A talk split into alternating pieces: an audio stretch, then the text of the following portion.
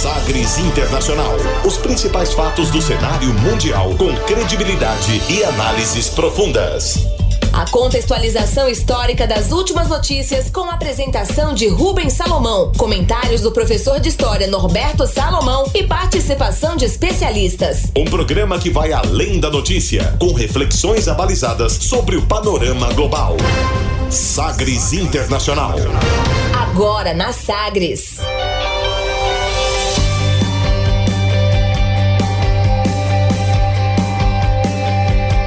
Olá, sejam todos muito bem-vindos e bem-vindas à centésima quadragésima segunda edição do Sagres Internacional. Você sempre acostumado a acompanhar Rubens Salomão na apresentação do podcast, na apresentação do nosso Sagres Internacional e depois de 141 edições eu tive a minha oportunidade. Eu tive a minha chance de apresentar o Sagres Internacional. Por 141 vezes eu fiquei como espectador, como podcaster, acompanhando sempre semanalmente aqui nos principais tocadores de podcast e hoje eu tenho a honra de substituir Rubens Salomão. E a partir de agora, você, com você, ouvinte, internauta da Sagres, vamos aos fatos precisos e análises credenciadas sobre as principais os principais fatos, os principais temas mundiais e você confere na edição de hoje. Tema do dia: Encontro de líderes, as reuniões do G20 e da COP26.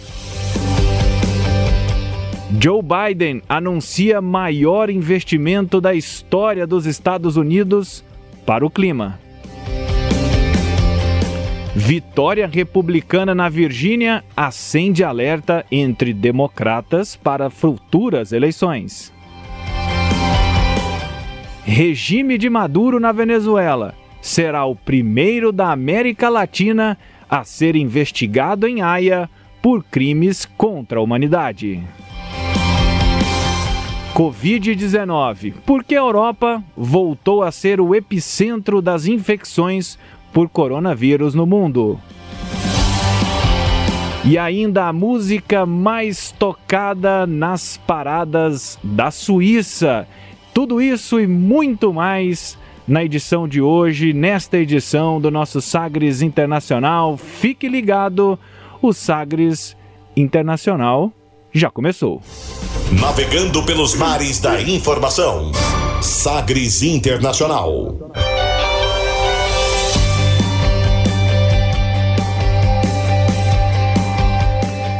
E como sempre, o programa conta com a produção, o comentário do professor de História e Geopolítica, professor Norberto Salomão. Olá, professor. Seja muito bem-vindo. Olá, Vinícius Tôndolo. Que prazer, que honra ter você aqui junto com a gente, né? Que maravilha. Hoje eu tive a minha, meu, minha oportunidade do lugar ao sol. Pois é, uma honra pra gente. Um abração pro Rubens, que está tirando uma folguinha. Um abraço a todos aqueles que gentilmente nos acompanham. E, infelizmente, começando essa edição lamentando a morte né, da cantora Marília Mendonça, um acidente aéreo. Lamentável, né? Uma pena realmente. É bastante triste, né? Os acidentes aéreos sempre em, nos impactam bastante, né? Ainda mais uma jovem de 26 anos então, é, vamos acompanhando aí ao longo desse final de semana é, esse momento, essa tristeza, mas infelizmente até nesse momento a gente fica consternado. Nós vamos muito para a linha do de, de não entender, né, de como Isso, que um Deus, inconformismo, um né? inconformismo, como que Deus permite algo assim. É, eu costumo lidar nestas situações mais delicadas agradecendo, porque ela nos trouxe muita alegria, ela nos trouxe é, um, um, trabalhos maravilhosos, né? A gente tem que agradecer a oportunidade de ter convivido com ela aí nesses é isso, 26 anos. É isso. E parece que todos nós temos assim um, parece que um tempo, né, para fazer alguma coisa por aqui. Cada um tem o seu tempo, né? Com certeza. Bom, professor, vamos começar o programa de hoje conferindo as, a declaração, as frases bem ou malditas por aí. Abre aspas.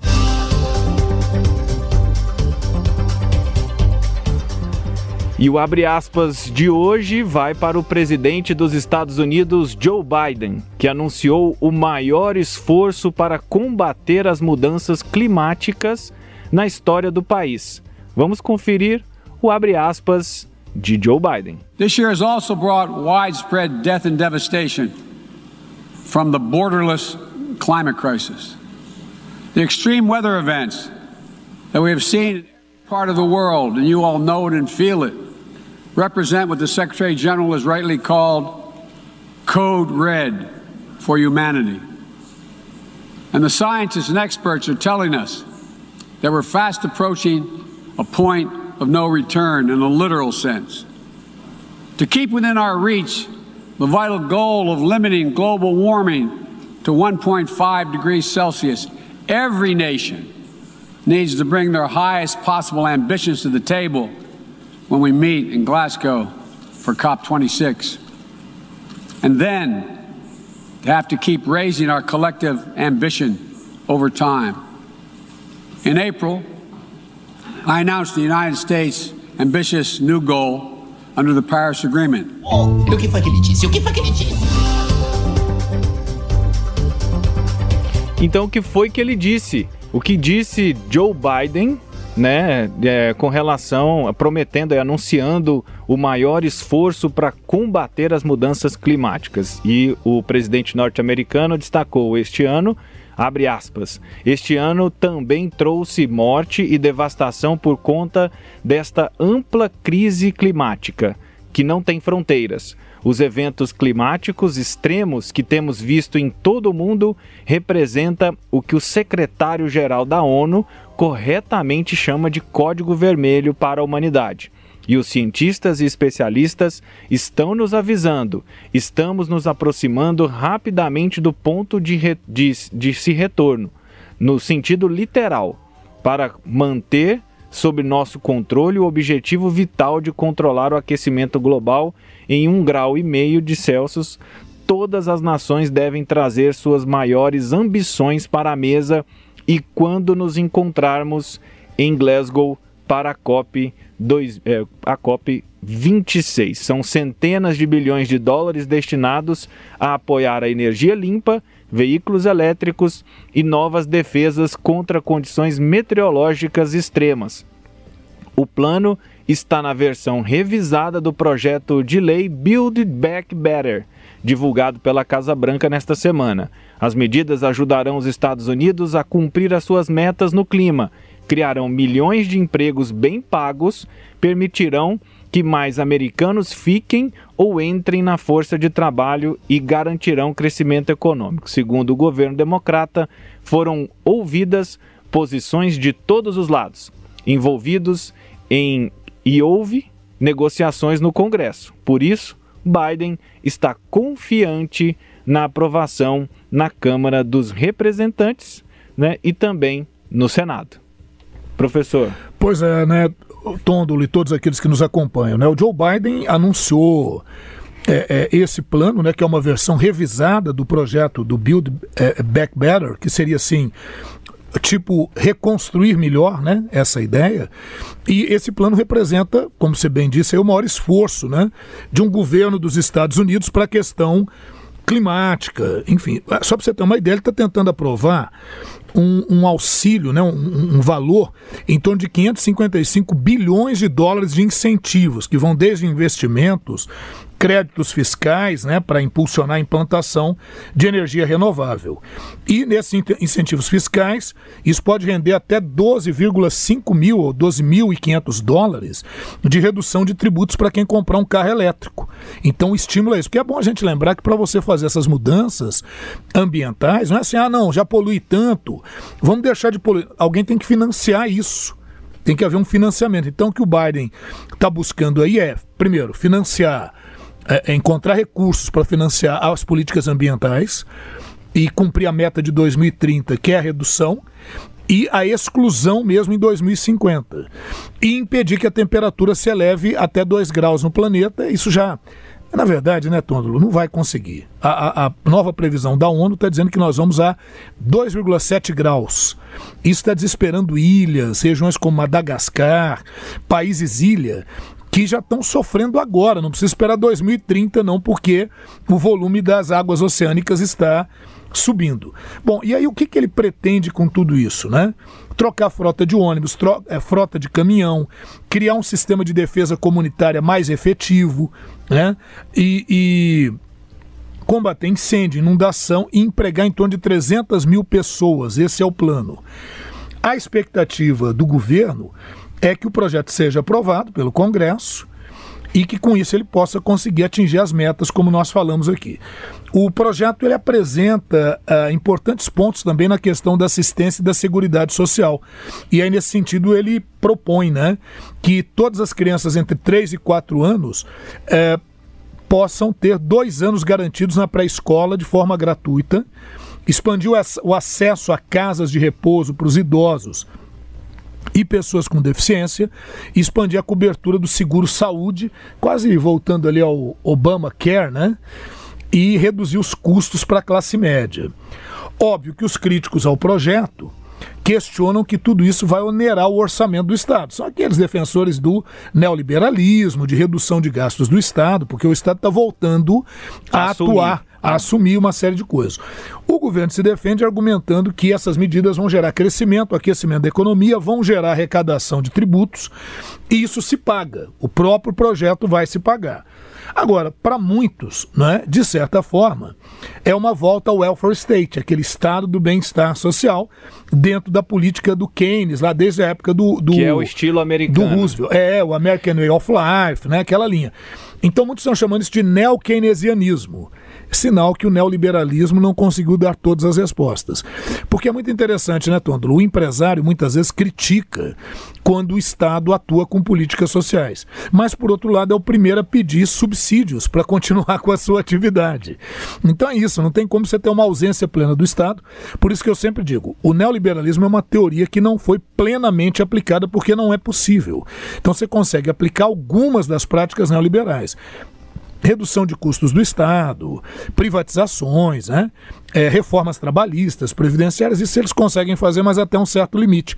Veio a pandemia para colocar areia né, nas ideias aí neoliberais, obrigando os estados no mundo inteiro a terem que colocar de novo, em alguma medida, variando de lugar para lugar, colocar a mão na massa. Professor, e você falando sobre essa questão do, da, por exemplo, uma coisa simples, né?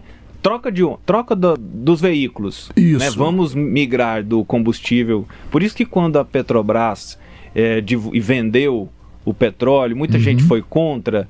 É, eu até não, não. Eu entendi que era uma boa saída, porque é o seguinte: daqui a pouco o petróleo não vai valer nada. Os combustíveis fósseis têm dias contados. Tem dias contados. Então, assim, é melhor que desfaça logo e que pegasse esse dinheiro para reposicionar o Brasil por exemplo, na geração de energia Sim. limpa, que é uma coisa que a gente demanda, cobra, porque ainda tem esses royalties do petróleo para receber. Mas é, nesse mudança, sabe, uma vez eu fiz uma viagem, estava em Jericoacoara, encontrei um, um casal de é, que estava fazendo um passeio junto comigo e com a minha esposa, uhum. e ele era engenheiro eletricista especializado, ele tinha acabado de apresentar um artigo sobre placas de luz solar. Certo. E ele e todo, quem é contra? Pois é. Quem tem. É, e ele foi contra. Não a energia, mas que nós não é, orientamos, não estamos pensando no descarte dessas placas. Sim. Né? Porque nós vamos criar um monte, dar esse incentivo, estimular e tal. E daqui 30 anos, o que, que a gente vai fazer com essas placas? Isso. Que é o assim, grande problema que a gente ainda tem hoje, o que fazer com lixo, né? Exatamente. Com, e aí o que, que a gente vai fazer lixo... com esses veículos de combustível pois fóssil? Pois é, pois é. E outra coisa, a gente produz o lixo Mas não só aqui não na Terra, né? que eu vou defender. Sim, sim. É, é, um problema. É um problema. Não existe uma nós coisa que seja só que solução, resolver, né? É. E a gente produz lixo não é só aqui na Terra, não. A gente está com lixo espacial aí, satélites e tal, que tá uma loucura. Se você for observar, é uma loucura. Agora, é, veja, Tôndolo, uh, na verdade, o fato dessa proposta ter sido anunciada pelo Biden é, uma semana praticamente antes, né, alguns dias antes da reunião do G20 e da própria, da própria COP26, não foi ao acaso, né, o governo Biden ter o protagonismo nas questões internacionais e ambientais. E ele já aproveitou para dar uma espetada, porque o Putin já tinha anunciado que não compareceria e o Xi Jinping da China, o Putin da Rússia, o Xi Jinping da, da China, desde janeiro ele não sai da China por causa da pandemia. Então, o Putin já dá aquela cutucada, né, dentro dessa estratégia de política externa do governo Biden. Ele criticou duramente as ausências da China e da Rússia, ausência presencial, porque eles mandaram comunicados e tudo, né, nessa cimeira, né? E aí eu gostaria de explicar por que, que é cimeira, né? Muita gente pensa é uma sigla, não, cimeira é de cume, de cimo. Então, quer dizer, é a Assembleia Top, é a Assembleia Máxima, né? Se, se, se alguém que está nos acompanhando e quer, faz, que quer se dar bem, organize uma cimeira. Isso. Mas aí seria aquela Assembleia Top, né? que em inglês nós vamos chamar de Summit. Né? Então lá eles não vão falar cimeira, eles vão dizer summit em português. Eu acho que é até uma expressão bem de Portugal mesmo, uma cimeira, é. né? porque está no cume, está em cima, né? que é essa a ideia. É, Segundo ele, os dois países viraram as costas. Segundo o Biden, os dois países viraram as costas para a questão ambiental. A China e a Rússia reagiram às críticas, se defendem. A China foi mais incisiva com o Wang Webin, que é o porta-voz do Ministério das Relações Exteriores da China, e afirmou que as, as ações ambientais não podem se basear só em palavras vazias e que a China sim tem tomado ações mais efetivas para combater essa questão. Não é bem verdade porque a China já quer forçar a barra para jogar a meta de 2050 para 2060. Então, é um problema. Já tá Dimitri... todo mundo querendo aumentar o juro claro, do cartão de crédito. Já o Dmitry Peskov, que é porta-voz do governo russo, deu uma resposta mais diplomática, dizendo que a Rússia não está minimizando a gravidade da questão climática, é, mas que está tomando ações concretas. Aí ele dá uma espetada sérias e responsáveis para a questão ambiental. Agora, em tudo isso, né, o que a gente acaba verificando é que há, há, também uma guerra de narrativas. Cada uma das partes está dizendo que está fazendo o caminho certo. Só relembrar que os Estados Unidos é o maior poluidor do mundo, vindo atrás depois a China, vem depois a Rússia. Vem os países produtores de petróleo no Oriente Médio, porque quando você extrai o petróleo, há resíduos do petróleo que vão para a flor da terra e para os cursos d'água. É possível extrair sem fazer isso? É, mas tem custo. Então, o que os caras não querem é aumentar os custos. Por isso que a gente tem que entender o seguinte: questão ambiental exige financiamento. E né? Precisa, e, e, é um custo, igual nós estávamos falando sobre é, o aspecto. O que, que nós É um custo tanto para a criação dessa tecnologia quanto para o reuso daquilo que Isso. está. É. É, que, que, está à disposição agora e que precisa ser colocado é, no museu. É isso, né? Aquela lógica dos três R's, né? É, é reduzir, é reutilizar, reduzir, reciclar, né? É aquela lógica repensar. Exatamente. E a gente vai nesse embalo, professor, seguindo aqui na nossa, no, no nosso, na nossa edição o, do Sagres Internacional. E o tema também vai estar ligado à sustentabilidade, vai, vai seguir falando de preocupação com o meio ambiente. E por isso, no tema do dia, vamos é, com COP26 para é, falar. O encontro dos líderes, né? O G20 e a COP26. Ares da Informação. Sagres Internacional.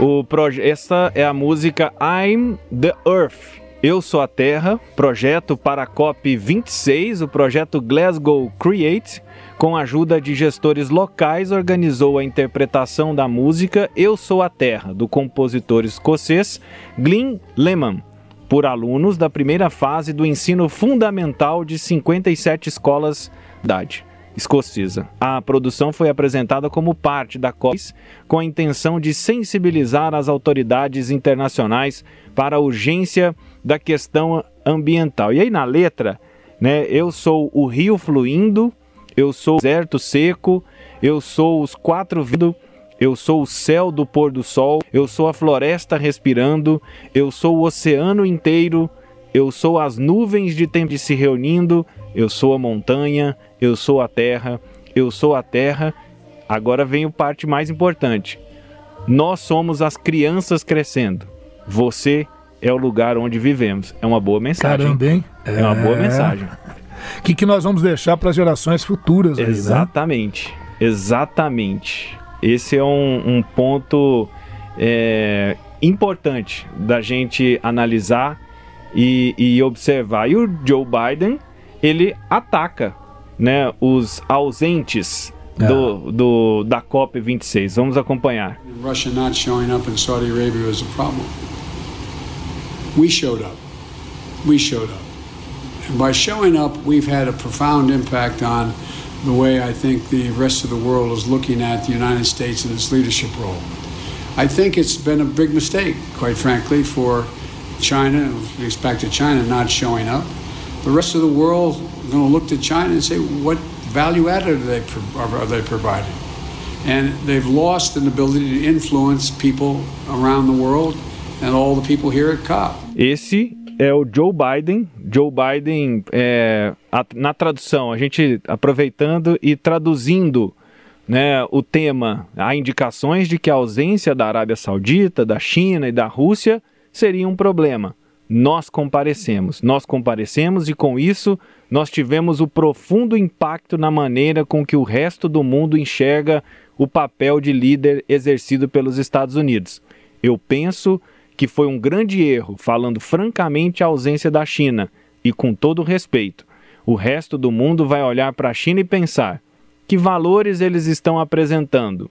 E eles, a, e eles perderão a habilidade de influenciar as pessoas em todo o mundo, em todas as pessoas aqui na COP. Essa foi a alfinetada de Joe Biden às, a grandes potências que se ausentaram do debate que você comentou né? Ele vai, é isso mesmo, ele vai fazer essas colocações. E, na verdade, nesse discurso dele, o que ele está dizendo é o seguinte: que a China, a Rússia, a Arábia Saudita, como não tiveram o empenho necessário, eles não têm legitimidade moral sequer para poder falar em defesa do meio ambiente. Óbvio, como a gente falou aqui há pouco, eles acabaram rebatendo isso tudo.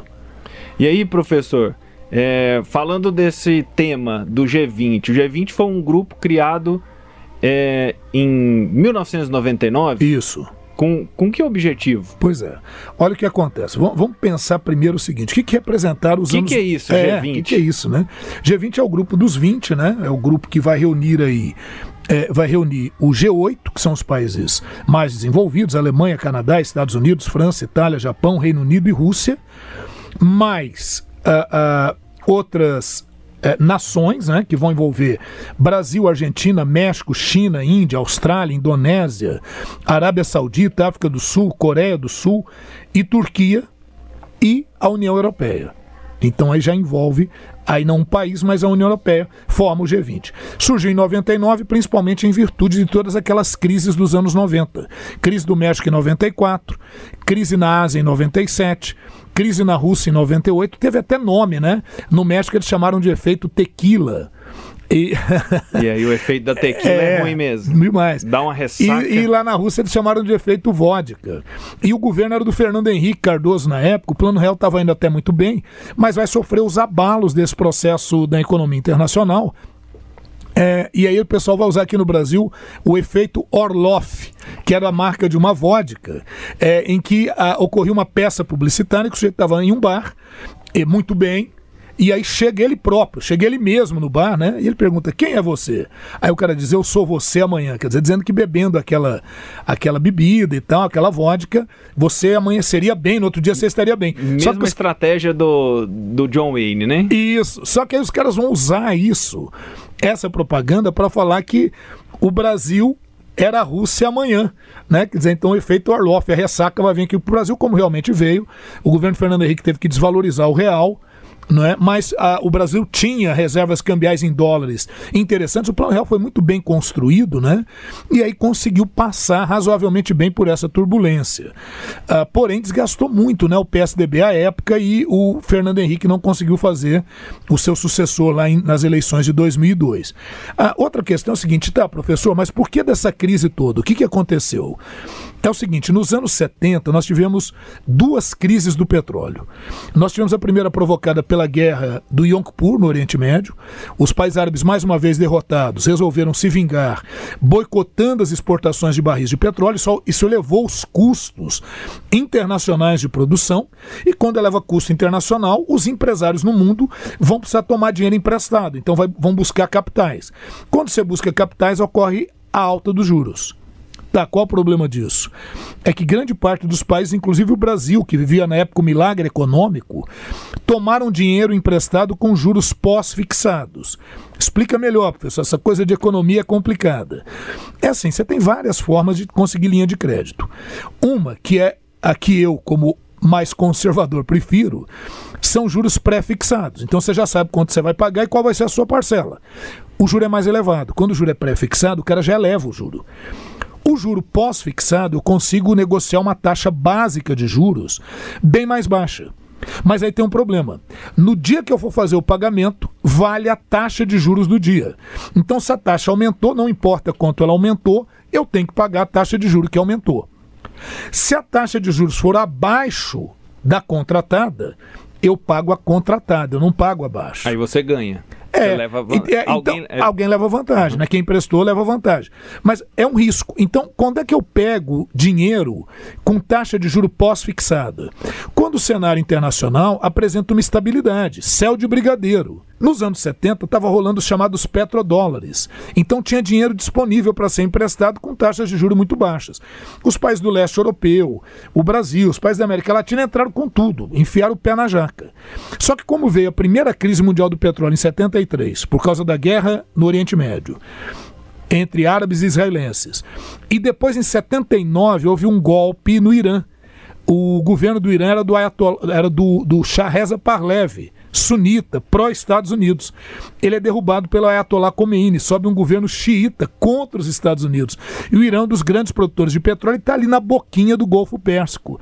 Segunda crise mundial do petróleo, nova alta dos custos de produção, nova alta dos juros internacionais. Tanto é que isso leva à crise do milagre econômico brasileiro, isso quebra várias economias no mundo. Para se ter uma ideia, em 73 o barril de petróleo custava 8 dólares. Em 74 ele foi parar em 24 dólares, então o custo foi imenso. Tá.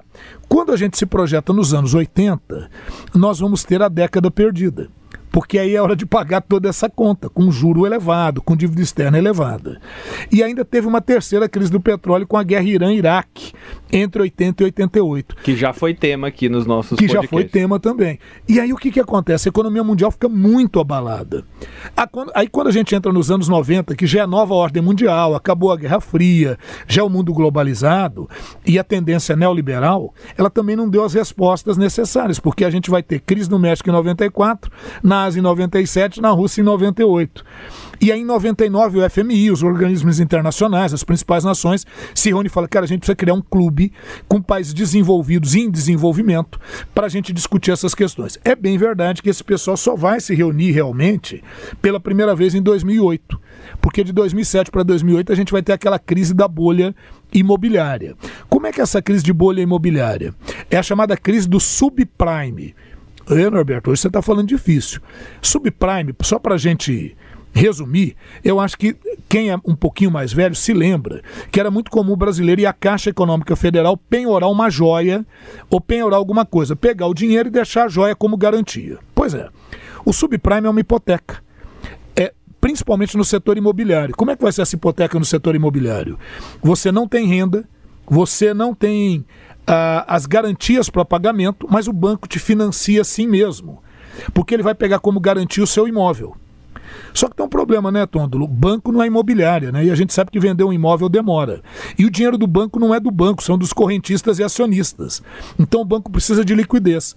Quando a gente chegou em 2008, muita gente que pegou empréstimos por meio do subprime, por meio da hipoteca do próprio bem financiado, não conseguiram pagar. O que, que os bancos fizeram? Recolher os imóveis. Só que aí, meu filho, nós vamos ter o que, que vai fazer? um encalhe de imóveis. Você não vai, o preço baixa e o banco não tem liquidez. Isso vai quebrar o sistema financeiro também em 2018. Isso fez com que o G20 pela primeira vez se reunisse de verdade para falar, olha, nós precisamos discutir melhor essas questões para impedir crises econômicas globais com essa dimensão. Por isso que esse encontro do G20 agora é tão importante, porque nós tivemos um outro impacto que não foi petróleo, não foi nada disso. Foi a pandemia, velho. A economia em 2020 ela estagnou. E agora, como retomar? Dentro da linha neoliberal que fala que tem que ter o Estado mínimo, ou o Estado arregaça as mangas e põe a mão na massa e a gente volta com uma espécie de neo-keynesianismo? Essa grande discussão aí nessa parada. Agora, eu não, sabia, eu não sabia que era tão recente esse movimento, porque 2008 Sim, é novo. Novo. É novo. É novo, e aí você está vendo que Nós tem a ver com as... de, de, de pouco mais de uma década, 13 anos. Pois é, e tem a ver com as crises econômicas de 90 e a crise do início dos anos 2000. Esses dias eu estava acompanhando um documentário, vou, né, eu estou acompanhando um documentário que chama A Segunda Guerra em Cores. Sim. Que tem na Netflix. Tá. E, e no primeiro e eles vão contando momentos importantes durante a Segunda Guerra, momentos uhum. decisivos e com imagens, a cores e tudo mais.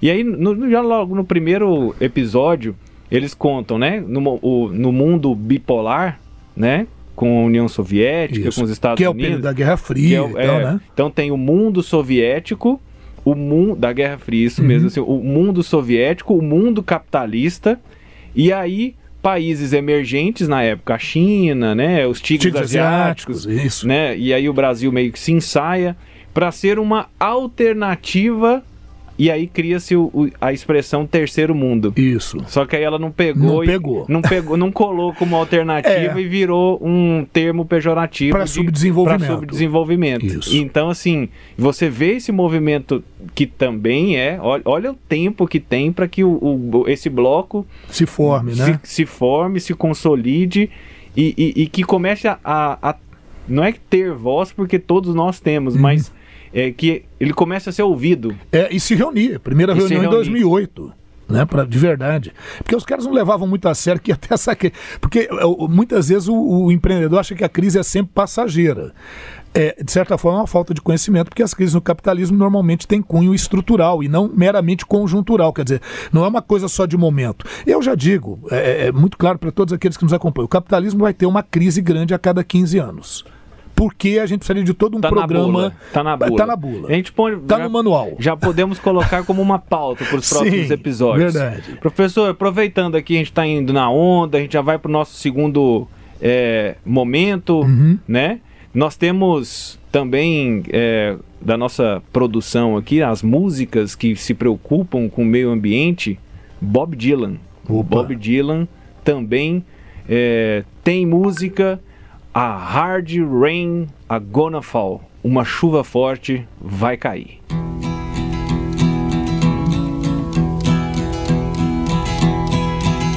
Oh, where have you been, my blue-eyed son? And where have you been, my darling young one? I've stumbled on the side of twelve misty mountains I've walked and I crawled on six crooked highways.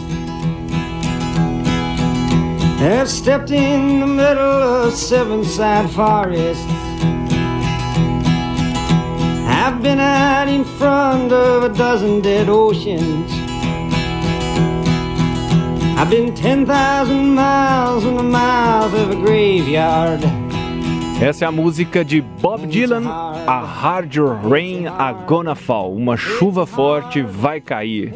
Embora a música de Dylan canalize os medos de uma geração que vivia com a ameaça de uma guerra nuclear, as imagens apocalípticas das letras capturam de uma forma precisa as preocupações atuais sobre a calamidade ambiental. A música foi inclusive adotada pela ONU como seu hino não oficial na COP15 em 2009. Fica o alerta também da cultura preocupada com a música, preocupada com o meio ambiente. E aí, professor, já aproveitando o embalo, reunião do G20 deste ano, quais as temáticas que mais estão preocupando os líderes mundiais hoje? É, Tony, nesse aqui a gente vai bem ligeirinho, só para a gente dar essa ideia, né? As grandes preocupações são criar uma tributação é, internacional, porque há aquela onda assim mais de nacionalismo. Aqui não, mas é porque muitos países, principalmente muito, muitas empresas, perdão, principalmente as big techs, Facebook, Google, enfim, é, é, e outras empresas de outros ramos, usam as chamadas offshores, paraísos fiscais, né? Para poder se esquivarem da tributação. Nosso então, Paulo Guedes sabe sim, muito bem como então, isso. então agora o que, que aconteceu? Já vem, o G20 já vem discutindo isso, já há um compromisso assinado para criar um tributo mínimo de 15% né? Na verdade, é muito pouco. O tributo tinha que ser, segundo estudiosos, pelo menos entre 20% e 25% para essas empresas do capital transnacional, né? que ficam especulando de cá para lá, dali para colar, mas já decidiu isso. Inclusive, o próprio Jair Bolsonaro, contrariando a sua base ideológica, assinou esse compromisso lá no G20. Né? A outra preocupação é a pandemia, né? não só a questão de como combater a pandemia em si, mas como realizar o processo de recuperação econômica. Porque, como a gente disse, né, o dia que a Terra parou, 2020, a gente teve uma estagnação considerável, em que pese o setor do e-commerce, ou e-commerce, ter ganhado efetivamente uh, uh, grande espaço, a ponto de gerar problemas agora portuários nos Estados Unidos, no Porto de Long Beach, lá na Califórnia, porque o grande volume de negócios no e-commerce. Interessante isso, né? E a outra questão, óbvio, é a questão do aquecimento global, que é grave, que está acontecendo, não é que vai acontecer, já está acontecendo e vai se agravando. Né? O mundo não vai ficando um lugar muito legal para o Homo sapiens sapiens. A natureza, cara, ela se vira. Ah, esse pessoal fica falando de natureza, proteger a borboleta azul, a capivara laranja. Não, não, não. A questão é que nós vivemos num ambiente que tem que ser equilibrado e sustentável. Se a gente não cuidar dele, tá, capivara morre e tal, mas morremos também nós. Quer dizer, o planeta fica é, inabitável? A princípio não, mas fica bem desconfortável, né? Pelo Nós menos já... para os seres humanos. É, para os seres humanos sim. Então você imagina, é, todo mundo sabe, quando você tem temperaturas aí de 35, 40 graus, você corre para ligar o seu ar-condicionado. Lembra que o ar-condicionado gasta energia. Lembra que produção de energia é um elemento também que, na maior parte das vezes, acaba afetando o meio ambiente. Então uma coisa leva a outra, os caras estão muito preocupados com isso, os caras que eu digo, né? Os grandes líderes globais, as instituições, e o que é pior, né? Desse G20 que a gente falou, é, eles são responsáveis por 80% das emissões de gás carbônico no mundo. Então, por isso que a gente falava agora há pouco do combustível fóssil. É isso, viu, Vinícius? Professor, e acompanhando até a repercussão do G20, né, pelo menos dos debates, os especialistas, né, os ambientalistas, mas os, os, os ativistas não estão muito contentes com o tom que está caminhando, né? Por mais que o discurso seja de estamos juntos, união, a própria Greta, Greta já, se, é, já se manifestou é, dizendo que não avançamos nada. Né? É. Ela, ela, tá, ela tá cobrando mais, ela, ela tem se mobilizado mais. Isso tem afetado as discussões e o desempenho esperado pela COP? Assim, ah. A imagem da COP 26 ela, ela fica com um pouquinho de arranhamento, assim. Sim. E com aquele podia, saborzinho de, de, frustração. De que podia mais. Sim, olha, o. o, o Ou é que tem que ser mais. O presidente da ONU, o Antônio Guterres, o, português Antônio Guterres, o próprio uh, uh, Boris Johnson, que é hoje o, o, anfitrião da COP26 em Glasgow, na, na Escócia, estão com um ar de decepção, porque na verdade, o que se fez foi simplesmente reafirmar compromissos já feitos e que até agora não foram efetivamente cumpridos. Não dá prazo, não fala como exatamente. Só para você ter uma ideia, das 20 nações que compõem o G20, né, das 19 mais a União Europeia, só 12 apresentaram até agora projetos efetivos. O restante quer postergar a meta para 2060, achando assim, né, que 10 anos é pouca coisa. Não é, né? A, a, o índice de poluição ele é realmente grave. Não vai se cumprir aquela meta da, da do, do Tratado de Paris, do Acordo de Paris, e o, o planeta não poderia nesses até 2050 se elevar até 2 graus. A ONU já refez a expectativa, nós vamos chegar a 2,7 graus em 2050. O negócio não vai ficar muito bom. Por quê? Ah, é porque fica quente. Com 10 bilhões de pessoas. É, é porque neva, não é porque você altera simplesmente a temperatura dos mares. Se alterou a temperatura dos mares, você afeta a temperatura de massas oceânicas, você altera o regime de chuvas.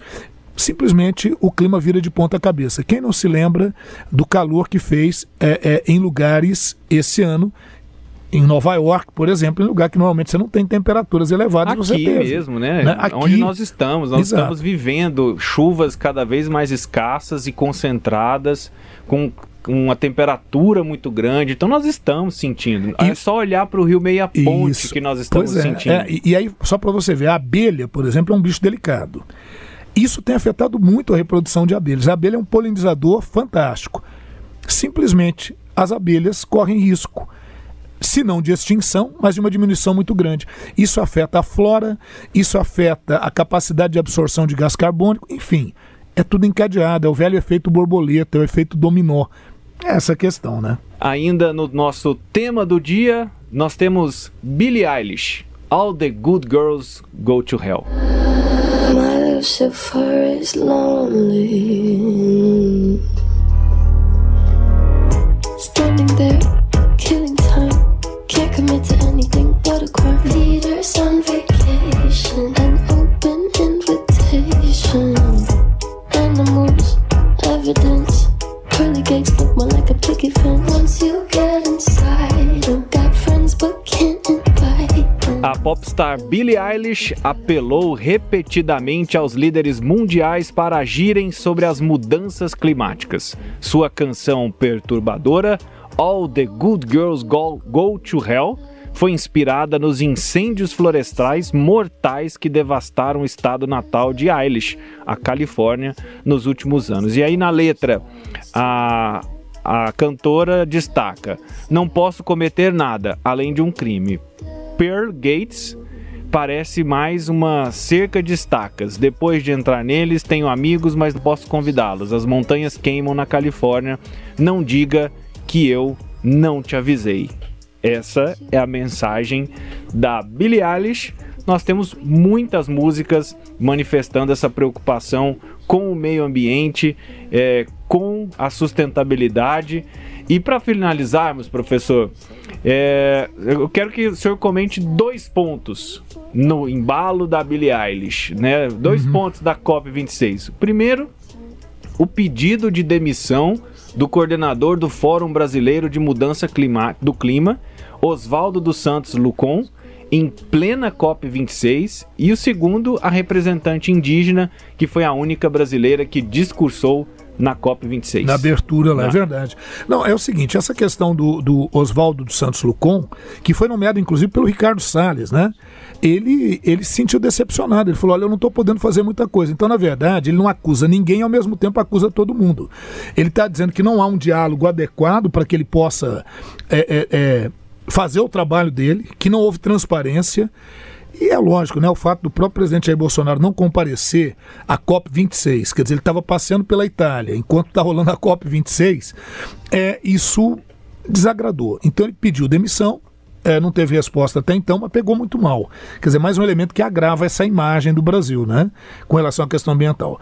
E a Tchai Suruí, que é, né, Suruí, o sobrenome aí é da origem indígena dela, lá de, de é, Rondônia, né? Rondônia, sim, lá de Rondônia. Ela, que tem 24 anos, está se formando em Direito pela Universidade Federal de Rondônia, foi a única brasileira a discursar na abertura da COP26, falando justamente da questão indígena, falando da necessidade de reduzir as queimadas na região amazônica, falando da preocupação com a grilagem de terras e da morte de lideranças locais que querem defender o meio ambiente, morte por grileiros, por garimpeiros, enfim, e falando que não é possível preservar a Amazônia se não se preservar também as comunidades indígenas, que são grandes responsáveis pela proteção desse ambiente. E aí, Vini, só para eu encerrar aqui esse nosso papo, lembrar que no dia 4 de novembro, agora, é, a Índia, fazendo lá seus festejos da luz, né?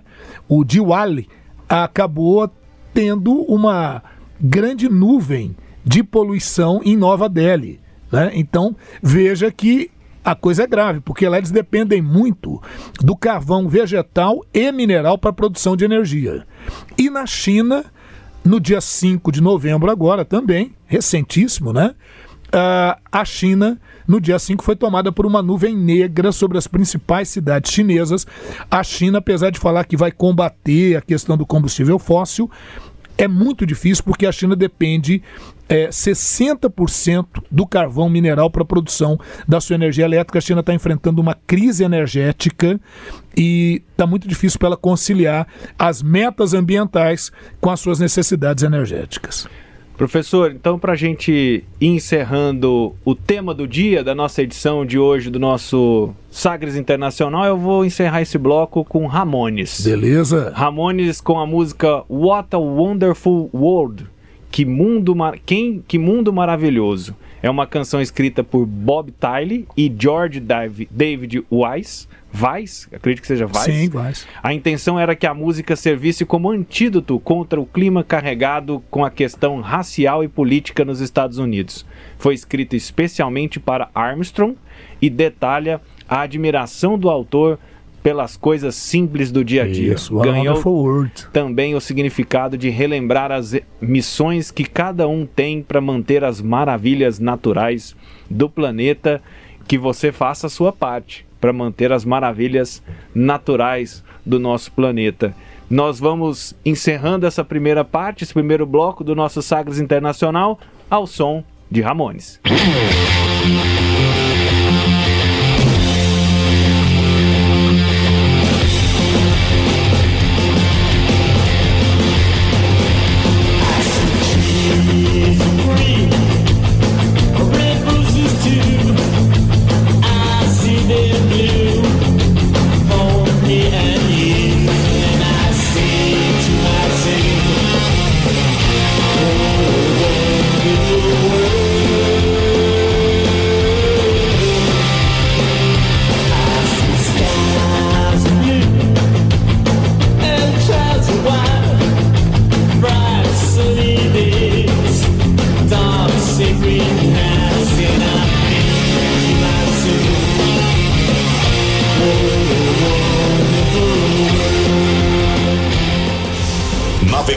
Pelos mares da informação.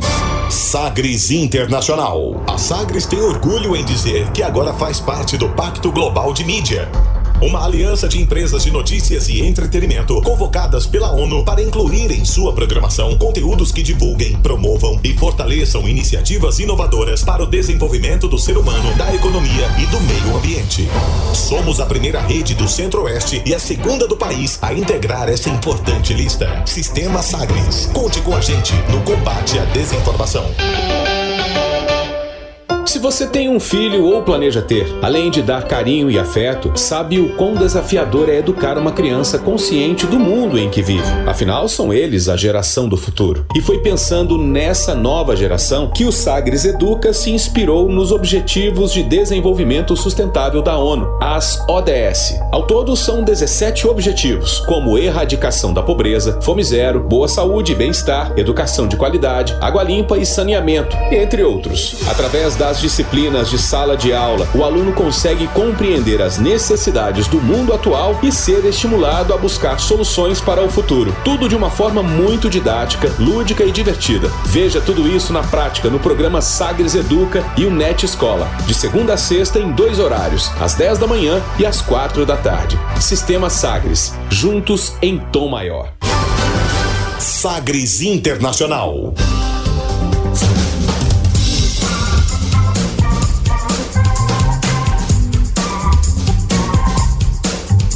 Estamos de volta aqui no nosso Sagres Internacional.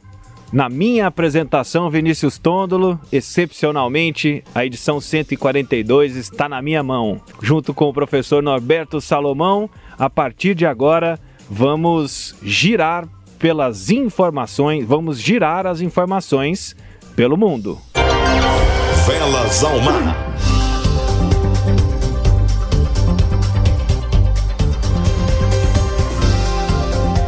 Velas ao mar, vamos com os principais fatos, vamos destacar aí as principais notícias. E nesta semana, professor, os Estados Unidos tiveram as eleições para governador e prefeito em alguns estados e cidades como Virgínia, Nova Jersey, Nova York e Boston. No geral, o resultado foi ruim para o presidente Joe Biden e para os democratas, especialmente por causa das eleições nos estados. Na Virgínia, Biden ganhou, havia ganho de Trump na eleição do ano passado por uma margem de 10 pontos percentuais, mas desta vez o republicano Glenn Youngkin, com uma plataforma bastante conservadora, conseguiu arrancar na reta final e se elegeu governador com uma vantagem de dois pontos numa guinada surpreendente.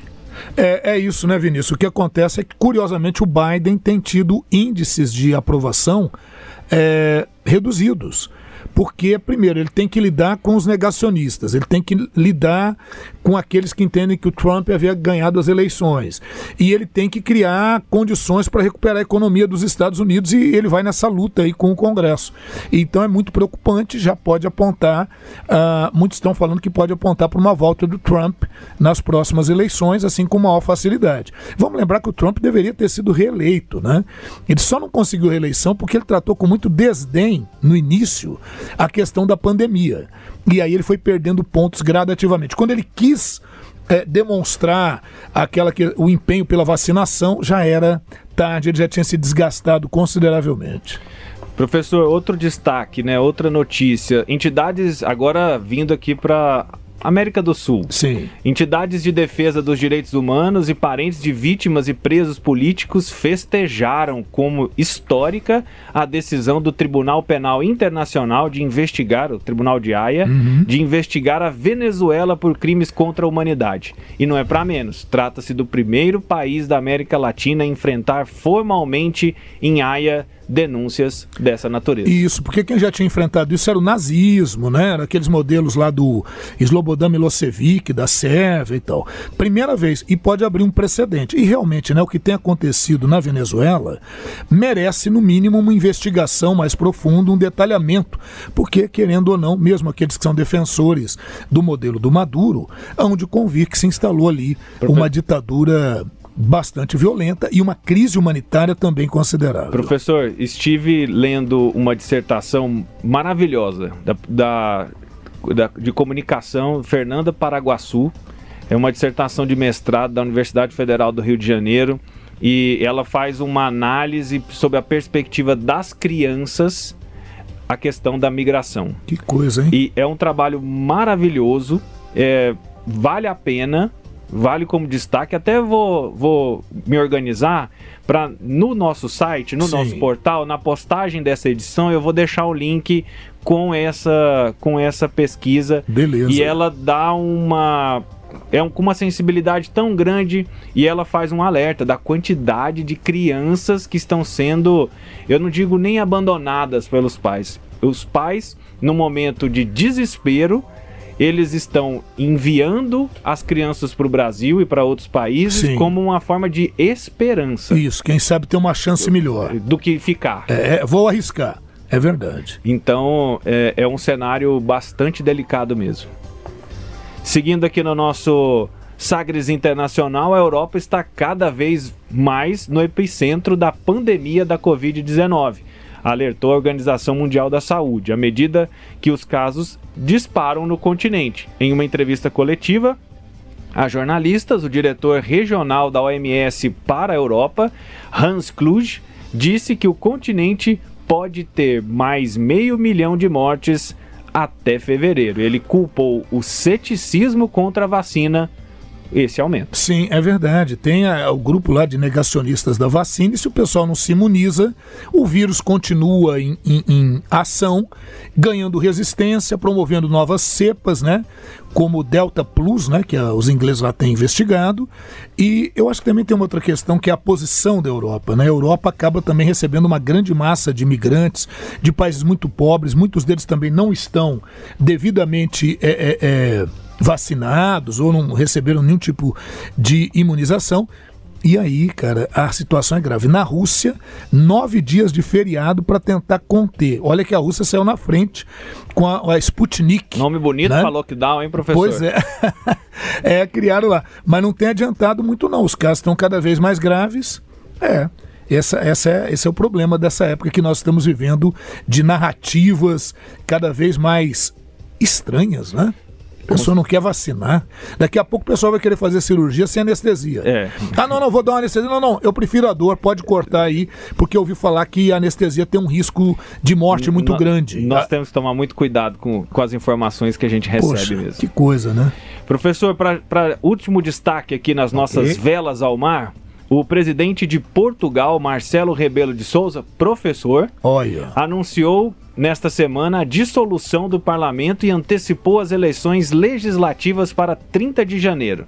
A medida foi tomada após a aprovação do Conselho do Estado, órgão consultivo do Executivo, e depois que parlamentares rejeitaram o projeto do orçamento de 2022 do governo na semana anterior. Em um discurso transmitido pela televisão, Souza afirmou que a rejeição ao orçamento reduziu totalmente a base de apoio do governo e que 2022 será um ano decisivo para a saída da pandemia. E, e a questão você está vendo aí a pandemia. Portugal, desde 74, quando teve a Revolução dos Cravos, E Portugal se destaca na Europa como o país que mais vacinou em segunda é. dose, quase mais de 80%. Só que aí olha o que acontece, Vinícius.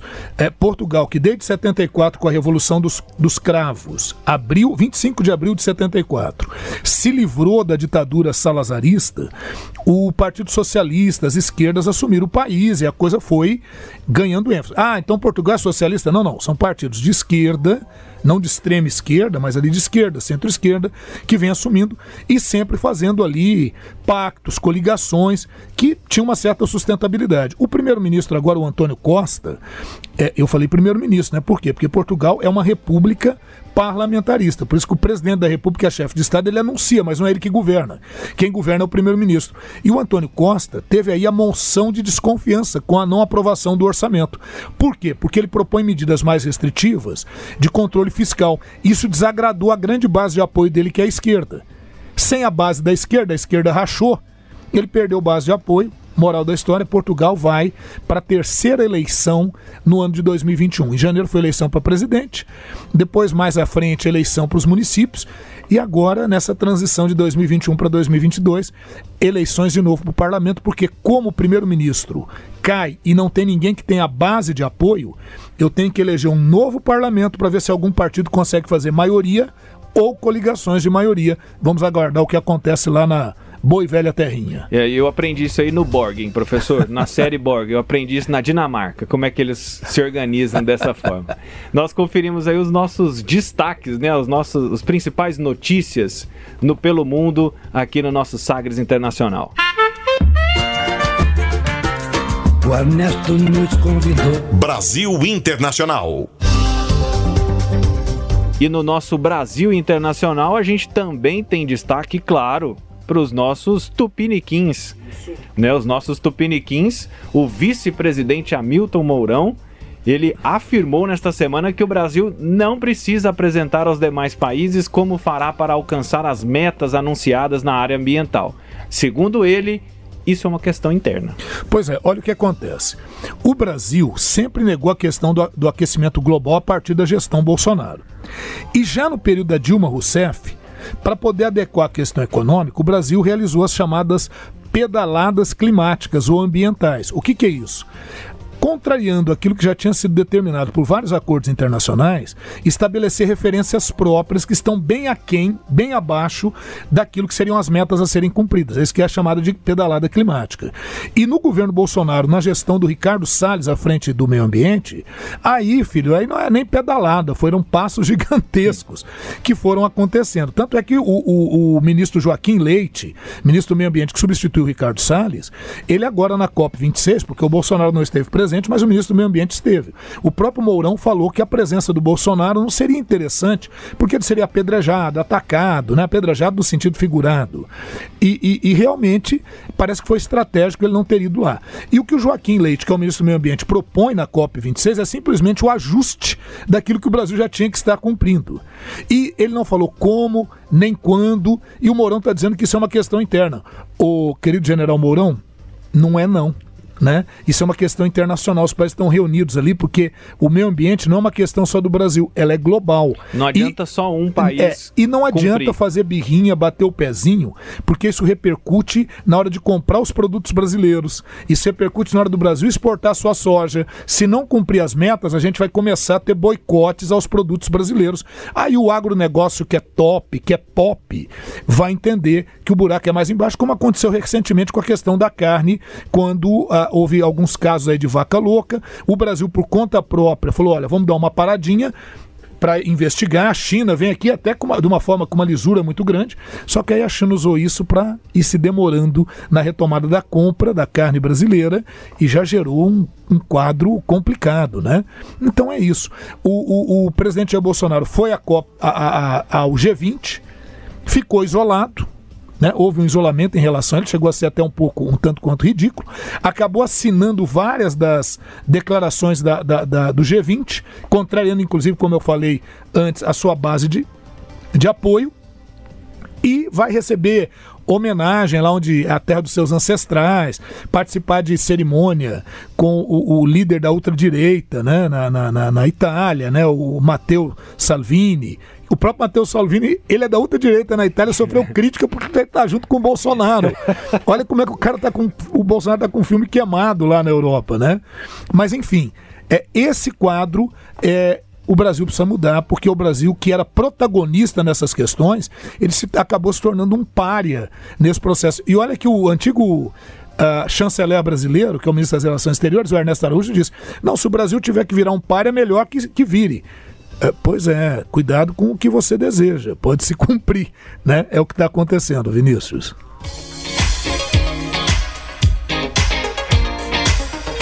Estou procurando aqui, professor, aquela vinhetinha do Ah, tá chegando ao fim, tá chegando ao fim a, ao meu prestígio de estar aqui na apresentação do Sagres Internacional. Professor, muito obrigado pela oportunidade.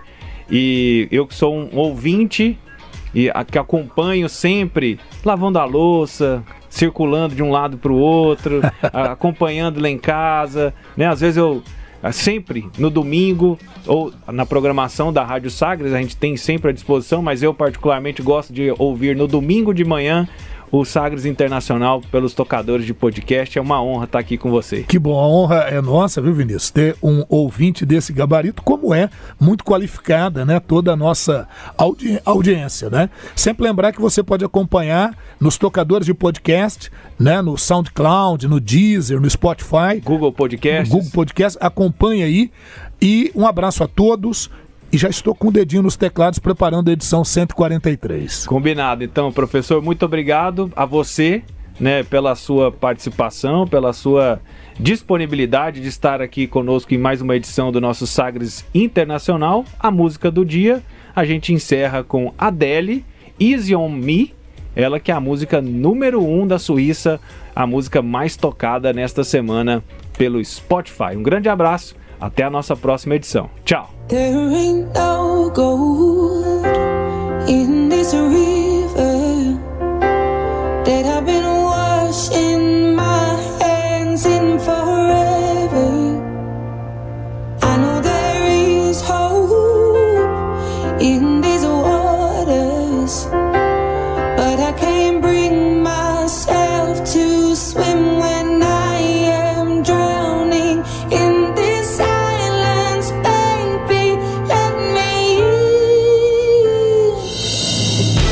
Você ouviu Sagres Internacional. Os principais fatos do cenário mundial com credibilidade e análises profundas.